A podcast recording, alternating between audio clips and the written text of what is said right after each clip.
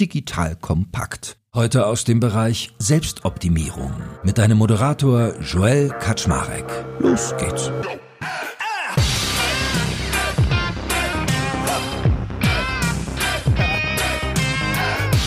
Hallo Leute, mein Name ist Jay Kaczmarek. Ich bin der Geschäftsführer von Digital Compact und heute widme ich mich mal wieder einem spannenden Geschäftsführer, den ich auch schon mal im Podcast hatte und der eine ziemlich spannende Marke, ein ziemlich spannendes Unternehmen gestartet hat, nämlich der liebe Daniel Kraus von Flixbus. Kennen wir bestimmt alle, sehr, sehr spannendes Mobility-Unternehmen und ich möchte heute mal so ein Stück weit rausfinden, was bedeutet für Daniel eigentlich Erfolg? Wie bemisst er den? Wie tickt er an dieser Front? Was macht ihn glücklich? Wie hat er es geschafft, so erfolgreich zu werden? Worauf optimiert er sein Leben? Aber nicht, dass das so ein langweiliger Selbstoptimierer-Scheiß hier wird, wie das bei so vielen ist, sondern so ein bisschen mit Know-how, Tiefgang und vielleicht auch ein bisschen Spaß.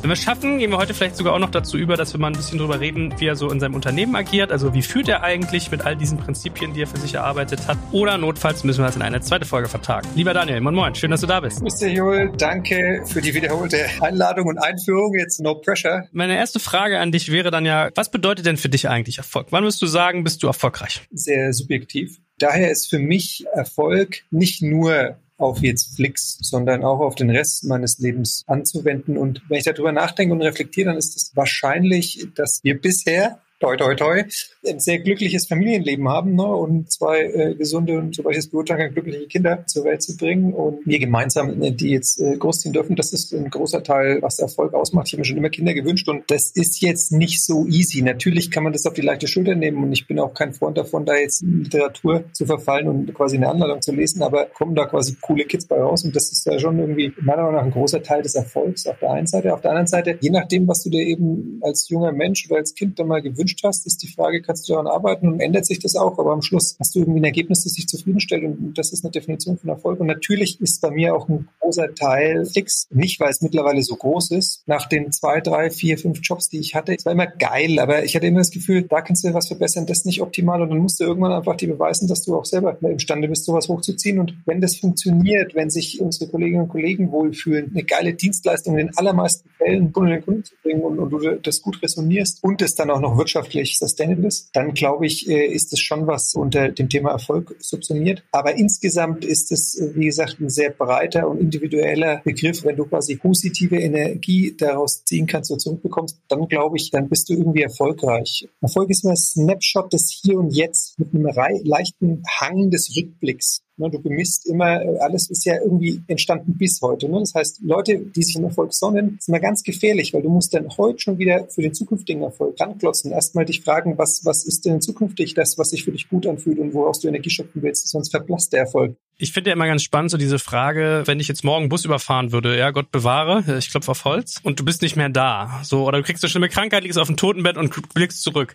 Gibt es so Faktoren in deinem Leben, wo du sagst, dieses und jenes möchte ich geschafft haben, bevor ich abtreten kann mit einem guten Gefühl? Ich bin ein Verfechter, dass du schon jeden Tag als ein Geschenk zu betrachten und so zu leben, als ob, wenn du dir dann sowas vornimmst, dann bist du immer ein bisschen getriebener, ne? Und dann lässt du, weil du so getrieben bist, vielleicht andere Sachen außer Acht oder außen vor. Und das halte ich für durchaus bedauerlich. Gibt es denn Menschen, zu denen du aufschaust? Und wenn ja, warum? Der Mensch, zu dem ich bisher immer am meisten aufgesehen habe, war mein Großvater, weil der unverbesserlicher Optimist war, allen Menschen immer das Gute gesehen hat, eine nahezu unmenschliche Resilienz an den Tag gelegt hat ich finde es schon beeindruckend, Unternehmer, die wirklich Dinge geschaffen haben, die de facto für die Ewigkeit, zumindest in unseren zeitlichen Horizonten, bei solchen Leuten hast du den einen oder anderen Exzentriker, siehe Elon Musk, aber ich glaube, das sind halt auch schon Dinge, da weiß ich nicht, wo wir wären, wenn du nicht so einen Exzentriker gehabt hättest.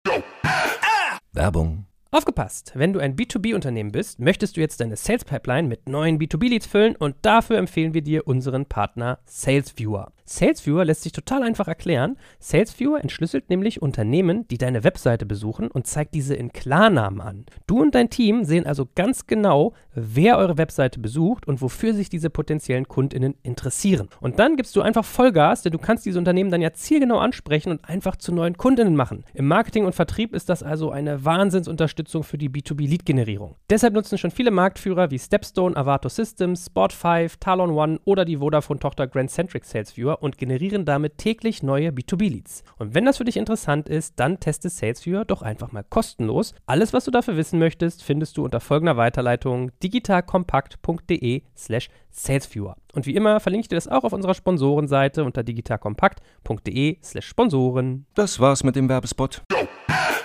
Ich finde ja bei, bei Erfolg, viele Menschen denken ja immer so nach dem Motto, es ist was, was einem in den Schoß fällt. Dass das so ein Glücksfaktor ist, zur richtigen Zeit am richtigen Ort sein. Ja, man muss auch hart arbeiten, aber, und ich finde, was viele Menschen nicht sich fragen, ist, der Preis, den man für Erfolg zahlt. Und ich finde, der kann ganz unterschiedlich sein. Also den kannst du mit Gesundheit zahlen, mit irgendwie Sozialleben, emotionalem Stress, mit Unglück, mit weiß ich nicht was. Wie ist es bei dir? Hast du für den Erfolg, also jetzt vielleicht auch gerade mal den beruflichen betrachtet, einen Preis in deinem Leben schon Ja, mit bezahlt? Sicherheit. Du, es ist immer, man bekommt nichts geschenkt. Das ist immer so ein bisschen Yin und Yang. Manchmal verwechseln das die Menschen, wenn sie sagen Glück und man kriegt Erfolg geschenkt. Aber wenn du in einer sehr reichen Familie geboren wirst und dann sagst, das war mein Erfolg, dass ich der Sohn von einem Milliardär bin und das ist deine Definition von Erfolg, ja, dann ist es wahrscheinlich mehr Glück als alles andere, aber es ist ein Edge Case, finde ich. Und für mich ist bei der Definition von Erfolg auch wichtig, dass eigene Leistung, ne, dass du da was eingebracht hast, geht ja schon in die Richtung, dass du sagst, das kostet was. Ne? Du musst da irgendwie, ne? Ich bin totales Gruppentierchen. Ne? Ich war früher in vielen Vereinen engagiert und habe da relativ viel Soziales gemacht, habe für mein Leben gern Volleyball gespielt und diese Dinge, das geht alles nicht mehr. Du hast einen ganz klaren Fokus und das ist halt das Unternehmen und deine Familie und dann hast du vielleicht noch einen engen Freundeskreis. Aber hier mal eine Party, da mal hinreißen, da mal eine Veranstaltung organisieren, das geht nicht mehr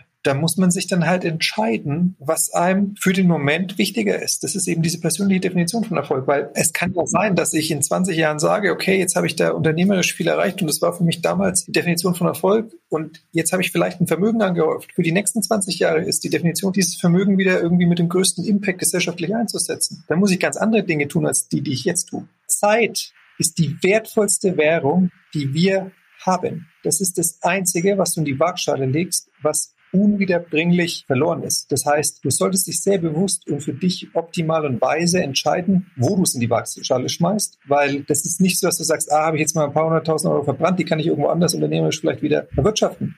Ich wollte gerade sagen, es ist ja auch das Einzige, was du dir nicht kaufen kannst, was irgendwie, egal wie reich du bist, du nicht verlängern kannst. Vielleicht ein bisschen, wenn du deine Gesundheit optimiert kriegst, ja, dann hast du ein paar Tage mehr. Aber es gibt ja auch so Poster, glaube ich, wo du so Striche siehst, äh, jeweils einen Tag in deinem Leben und ich glaube, es sind irgendwie, ich weiß gar nicht, 7000 oder ich krieg's gar nicht mehr zusammen, aber es gibt, es ist nicht viele, es sind nicht viele gefühlt, so wenn man es im Durchschnitt mal betrachtet. Wie ist bei dir sonst so mit Gesundheit? Was, bist du jemand, der auch wie dein Opa mit Resilienz äh, gesegnet ist oder war es auch mal so, dass du gesagt hast, da habe ich auch einen gesundheitlichen Preis gezahlt? Versuche meinen Teil dazu beizutragen, mittlerweile mehr als noch in jungen Jahren. Ne? gibt auch da ganz andere Dinge. Ich habe wirklich mal eine Zeit lang viel geraucht. Aber insbesondere den intellektuell-psychischen Teil, ne, den du in der heutigen Gesellschaft in so einer VUCA-Welt unter Feuer steht, da bin ich ähnlich meinem Großvater mit einer Portion Resilienz gesegnet, Gott sei Dank. Ja. Du hast ja eben das Thema Glück auch schon mal in den Mund genommen. Jetzt haben wir über Erfolg viel geredet. Was bedeutet denn für dich Glück? Ist es deckungsgleich oder gibt es da signifikante Unterschiede? Ähm, ich glaube, Erfolg in meiner Welt ist ein endogener Faktor, also etwas, was aus mir heraus getrieben wird und werden kann. Und Glück ist ein stärker exogener Faktor. Glücklich sein, wenn ich das auf mich selbst projiziere, ist es viel stärker in der Terminologie von Zufriedenheit. Glück, so im Sinne von dieser Zufallsaspekt von Glück, ne? du hast Würfelglück oder so, das ist für mich tatsächlich eher was Exogeneres. Aber ich würde deswegen nicht davon, ob du mir jetzt was Gutes tun willst oder nicht, selbst wenn du entscheidest, das nicht zu tun, sollte ich mein Leben so aufgestellt haben, das ist jetzt in meinem Fall, glaube ich, so, ich bin trotzdem zufrieden oder kann zufrieden sein. Das mein glücklich sein ist für mich nicht exakt dasselbe als Glück haben. Ich meinte nicht die Gustav Ganz Nummer sozusagen mit, du gehst in den Supermarkt und bist der millionste Kunde und kriegst den Einkauf geschenkt, sondern den Faktor Zufriedenheit. Was macht dich denn dann glücklich? Wenn ich Zeit mit meiner Familie und meinen Freunden verbringen kann,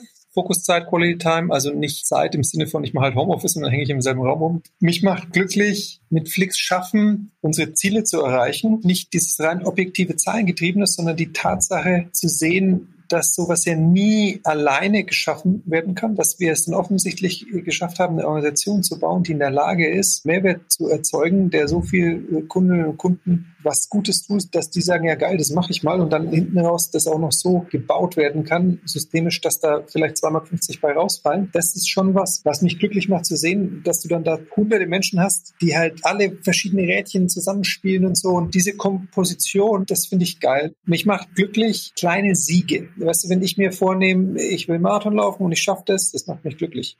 Wenn ich mir vornehme, ich will zweimal die Woche radeln gehen und ich schaffe das, das macht mich glücklich. Kleinigkeiten. Aber natürlich, wenn wir irgendwie einen großen Deal machen, gegen einen Wettbewerber gewinnen, das macht mich auch glücklich. Also das Ziel ist ja sozusagen in einem Wettbewerb, dass du es erreichst, dass du der Erste bist, der über die Linie läuft. Eine Selbstbestätigungsfrage. Und es ist ja schon so, dass das Thema Selbstwertgefühl, Selbstbefriedigung wichtig ist. Auf der anderen Seite der Medaille hast du auch solche Geschichten wie das Thema Altruismus. Mich macht es glücklich, wenn andere Menschen glücklich sind. Ne? Also ich finde halt Schenken mega geil. Ich finde Schenken viel geiler als beschenkt werden. Und da kannst du auch fragen, warum macht denn dich das glücklich? Macht überhaupt keinen Sinn. Doch, macht schon viel Sinn, weil ich glaube, dieses Thema, wir sind Sozialtierchen, Altruismus, das spielt da halt genauso eine Rolle wie auf der rückwärtigen Seite zum Beispiel das Thema Ehrgeiz oder Competitiveness.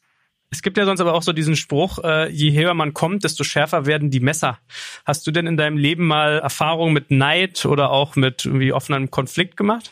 Ich wohne in demselben Dorf, in dem ich immer gewohnt habe quasi alle Menschen kennen mich da noch als Kindergartenknabe. Da gibt's bestimmt auch hier und da ein bisschen Neid, aber ich glaube, im Großen und Ganzen hält sich das wahrscheinlich auch mit ein bisschen Stolz und so, einer von uns, äh, die Waage und dann musst du, glaube ich, da auch was einbringen. Du darfst da halt nicht, wenn du halt dann irgendwann abhebst, dann verstehe ich schon auch, dass dann die klassische deutsche Neiddebatte kommt. Und dann hast du natürlich in diesem Wettbewerb, ne, in einem Unternehmen, wenn du klassische Karriere machst oder auch in der Politik im Speziellen, das ist ja schon hart teilweise wieder Messer gewetzt werden. Das hatte ich Gott sei Dank in meinem Leben noch nicht. Und witzigerweise ist es auch eine Überlegung, wenn ich mir denke, okay, willst du vielleicht nochmal stärkeren Impact irgendwie erzeugen? Musst du drüber nachdenken, meiner Meinung nach in die Politik zu gehen. Gibt es viele Dinge, die mich beschäftigen, warum ich bisher zu der Konklusion kam, mache ich nicht. Einer ist, dass du halt freiwillig wirst in dem Moment. Sowohl innerparteilich als auch in Berlin und insbesondere dann auch in der öffentlichen Meinung. Ne? Du weißt ja, also Robert Habeck ist auch lustig, von einem Tag auf den anderen, ne, super geile, mega Minister und dann, oh, großes Arschloch, hat überhaupt keine Ahnung, bla bla bla. Und ich denke, hä, ist doch derselbe Typ, den ihr gestern noch nach oben, so viel zum Thema Messer. Ne? Also ich sage jetzt nicht, der hat ganz viel toll gemacht oder ganz viel schlecht gemacht. Dieses Messerthema und wie schnell sich das ändert, wenn du sozusagen exposed bist, das finde ich schon hart und da bin ich ganz happy, dass ich dem aktuell noch nicht ausgesetzt war. Und ich bin dann, wenn es zum Konflikt kommt, eher jemand, der aushält. Ich bin da viel besser im Einstecken als im Aushalten. Ey, sieben von zehn Konflikten, die werden mir auch aufgedrückt, wo ich mir denke, boah, ist mir egal, ist nicht so wichtig. Ich äh, bin sehr, sehr hart in der Selektion, was ich für mich als Mensch, meinem privaten Umfeld, aber auch im Unternehmen für ultimativ relevant und wichtig halte, um Ziel zu erreichen, Strategie zu erreichen. Da kämpfe ich dann auch. Aber das sind wenige Dinge. Die meisten Sachen, mit denen wir uns tagtäglich beschäftigen, und das gilt für alle Dimensionen, ist halt echt auch useless Quatsch. Und ich verstehe, dass Menschen das wichtig ist aus unterschiedlichen Gründen, mir halt nicht. Und das wirkt dann in so einem Konflikt halt so, ich will nicht teilnahmslos sagen, aber da bin ich dann eher jemand, der einsteckt und abgibt, weil not worth the fight. Wie ist dein Umgang mit Vertrauen? Vertraust du Menschen schnell?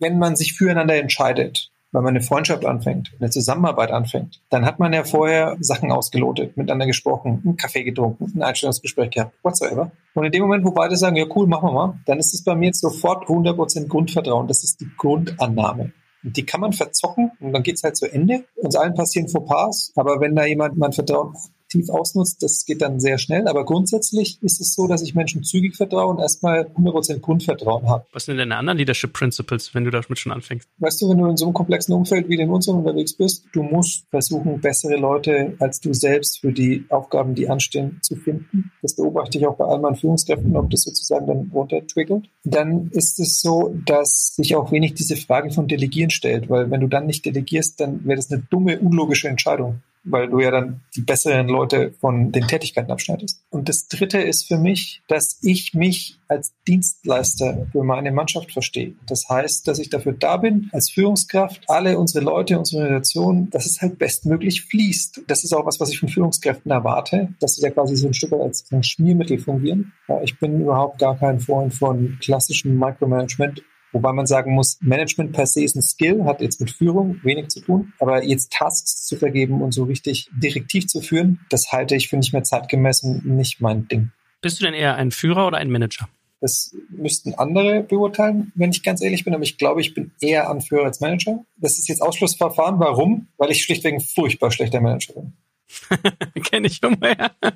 Was ich noch spannend finde, wenn man so über Führung nachdenkt und über Delegieren. Wie ist dein Umgang mit Komplexität? Wie gehst du mit Komplexität um? Weil gerade was du gesagt hast, VUCA-Welt, es ist ja auch gar nicht so schwarz oder weiß oft. Du triffst eine Entscheidung und es war entweder gut oder schlecht. Die meisten Sachen sind nicht komplex. Die meisten Sachen sind kompliziert und können decomposed werden, würden wir Techies sagen, ne? also in die Einzelteile auseinander. Komplex ist vorwiegend all das, was irgendwie zwischenmenschlich ist. Ein Hilfsmittel, um mein Tagesdoppler da zu gestalten und auch dann zumindest mal die Einzelteile einzuordnen, ist, ich bin ein totaler Eisenhower-Freak teile halt Dinge nach dringend, nach wichtig und nach Def Null, dann funktioniert das eigentlich ganz gut. Bist du ein Mensch, der sich viel Sorgen macht oder machst du dir überhaupt Sorgen? Weißt du, Sorgen ist in der ähnlichen Ecke, meiner Meinung nach, Persönlichkeitsecke, wie schlecht drauf sein. Schlecht drauf sein ist eine dumme Entscheidung, finde ich. Ich habe ein Problem, ich habe eine Herausforderung, ich habe einen Schicksalsschlag, ich habe anything what hits you. Dein Gemüt verändert sich im Negativen und meistens, nach meiner Erfahrung, beeinträchtigt das deine Leistungsbereitschaft. Das hilft mir in den allermeisten Fällen nicht, die Bohne dieser Herausforderung zu entgegnen. Das heißt, dann entscheide ich einfach, dass ich nicht schlecht drauf bin, weil es nichts bringt, weil es dumm ist. Sondern ich denke mir, okay, die Welt ist doch einfach echt herausfordernd genug. Warum soll ich mir jetzt noch Sorgen machen? Das macht überhaupt keinen Sinn. Ein Buch, das ich faszinierend fand, ist How to Win Friends and Influence People. Ich weiß nicht, ob du das schon gelesen hast, aber. Er ist der Knaller. Ich weiß, eine Geschichte, die sich mir bis heute eingebrannt hat, war, und das ist ja das Gute an den Büchern, von denen der erzählt ja immer so Geschichten. Ein Pilot fliegt irgendwie vier Menschen in einer kleinen Maschine und ihm wurde anstatt Schweröl aus Versehen Kerosin getankt. Also der, der falsche Flugzeugtyp quasi. Und er fliegt in der Luft und die Motoren gehen aus und äh, dann kriegst du natürlich die Panik. Und äh, wie durch ein Wunder hat es halt geschafft, diesen Flieger durch Sinkflug segeln und in der, in der Linie halten äh, noch runterzubringen. Und der erste Schritt, den er gemacht hat, ist zu dem Tankwart zu gehen. Und was hat er wohl gesagt? Morgen betankst du mein Flugzeug bitte wieder. Weil er ihm das nie wieder passieren wird, dass er den Fehler macht, das Falsche einzutanken, weil er es halt einmal gelernt hat, einmal gesehen hat, was die Konsequenzen sein können. Und es war ja nicht aus böser Absicht. Also was man heute so als Fehlerkultur mitbringt, so dieses Fehler feiern, irgendwie daraus lernen und so weiter. Aber es ist voll selten, ne? Es ist voll selten, dass es wirklich böswillig ist. Wenn du aber Böswilligkeit unterstellst, ist eine gewisse Chance von einer Abwärtsspirale da. Und insgesamt halte ich auch Inkompetenz für im Verhältnis selten. Wahrscheinlich häufiger als Böswilligkeit, aber im Verhältnis, glaube ich, selten. Weil ich erinnere mich an einen VC, der mir mal erzählt, oder da, da ging es so wiederum, der hat irgendwie ein Investment falsch platziert über fünf Millionen. Dann ging er zu seinem Chef und meinte, ja, jetzt wirst du mich bestimmt feuern. Und dann sagte der, nee, wieso denn du? Ich habe doch gerade fünf Millionen in deine Ausbildung investiert. So, das fand ich zum Beispiel auch einen coolen Case. Wenn wir jetzt aber gerade schon über Ausbildung reden, wie war es denn eigentlich bei dir? Hast du in deinem Leben sowas wie MentorInnen gehabt? Die Menschen, die ihr Wissen mit dir geteilt haben, die dich dann gebracht haben, wo du heute bist? Ja, ja, klar. Also das war damals noch nicht so ganz bewusst und klar als Mentor oder Mentorin definiert. Aber mein erster Chef bei Siemens, der Walter Kaiser zum Beispiel, der ist in meinen Augen ein großer Mentor äh, gewesen für mich. Auch der CTO, CIO bei Marquardt und der CEO, der Herr Dr. Marquardt, quasi der Patriarch, waren Mentoren. Ne? Die Frage ist, das schwimmt ein bisschen. Ich finde, in der Definition von Mentor ist auch ein bisschen was Aktiveres mit dabei. Ne? Deswegen ist es so ein bisschen eine Mischung. Also da gab es bei mir schon immer wieder das eine oder andere Individuum, das sowohl passiv, aber auch eben, wie gesagt, mein erster Chef insbesondere aktiv aktiv positiven Einfluss genommen haben. Und vielleicht nochmal so als äh, Abschluss. Wir haben gar nicht so über deine Familie geredet, wo du herkommst. Wie bist du eigentlich groß geworden? Also was haben deine Eltern gemacht? Was wart ihr für ein Haushalt? Wart ihr religiös? Wart ihr Arbeiter? Wart ihr reich? Wart ihr arm? Wie habt ihr so getickt, als du ein Kind warst? Ein großes Kuddelmuddel bei mir. Ich bin ja mehr oder weniger Scheidungsgrund. Grund, nicht Kind, sondern Grund, ja? Quasi beides. Ne? Aber äh, hat mich meine Mutter am Anfang allein erzogen. Ich habe zwei Halbgeschwister, die nicht miteinander verwandt sind. Bin quasi dann mit meiner kleinen Schwester groß geworden. Ich hatte immer sehr viele Unternehmer um mich rum, unter anderem mein Stiefvater. Das Unternehmen ist dann irgendwann leider Gottes Insolvenz gegangen. Dann hat es zu, ich sag mal, Verwerfungen geführt, weil mein Stiefdad das nicht so wahnsinnig gut verkraftet hat und Trennung, Alkohol und so weiter und so fort. Und dann war ich dann wieder alleine mit meiner Schwester und meiner Mutter. Rein ökonomisch gab es Höhen und Tiefen. Ne? Es gab irgendwie Zeiten, gab es gerade irgendwie kein Taschengeld und das war alles sehr knapp und es gab Zeiten, wo ich äh, noch mit dem Porsche in den Kindergarten gefahren. Trotz der hier und da Verwerfungen war ich immer emotional behütet, ne, durch meine Mutter vor allem und hatte Gott sei Dank immer einen tollen Freundeskreis, der auch noch Bestand hat, hat wahrscheinlich auch Teil zu dieser Resilienz dazu beigetragen. Ich glaube, da durfte ich viel lernen. Das war nicht zu jedem Zeitpunkt immer applauswürdig, aber hat mich zumindest zu dem gemacht, der ich jetzt halt aktuell bin. Hast du zu deinem leiblichen Vater gar keinen Kontakt? Doch, doch, doch, doch. Also wir hatten immer Kontakt. Der ist über die Zeit besser geworden. Was macht das mit einem? Ich bin ja selber Scheidungskind. Ich finde, das derailed einen ja schon. Du warst ja dann wahrscheinlich im Babyalter gefühlt, oder? Mich hat es insofern nicht derailed, weil das war halt so schon immer. Da hat kein Elternteil die Familie mehr oder weniger verlassen. Es hat dir aber offensichtlich eine hohe Resilienz beschert. Also ich finde ja, das sind ja immer meine Lieblingscases, wenn Menschen aus schweren Situationen eigentlich gestärkt hervorgehen. Das ist ja insofern das Geilste, weil die Alternativen alle doof sind. Ich kann das nachvollziehen, wenn das nicht jeder schafft und es ist tragisch, aber wir sollten daran arbeiten und auch immer im Freundes- und Bekanntenkreis Leute dabei unterstützen, dass dieser Effekt eintritt, weil ganz nach diesem Profanspruch, was einen nicht umbringt, macht einen nur stärker. Das war ein gutes Schlusswort für heute. Lieber Daniel, es war ein äh, bunter und interessanter Ritt. Ich danke dir ganz herzlich. Und äh, vielleicht machen wir es ja mal wirklich, dass wir auch nochmal mehr in deinen Führungsstil reingehen, wie so ein typischer Tag bei dir aussieht und und und. Aber äh, für heute schon extrem spannend und danke dir und bleib gesund. Ebenso, danke dir, Joel. Danke fürs Zuhören beim Digital Kompakt Podcast. Du merkst, hier ziehst du massig Wissen für dich und dein Unternehmen heraus. Wenn du mit uns noch erfolgreicher werden möchtest, abonniere uns auf den gängigen Podcast-Plattformen. Und hey, je größer wir werden, desto mehr Menschen können wir helfen. Also erzähl doch auch deinen Kolleginnen und Kollegen von uns. Bis zum nächsten Mal.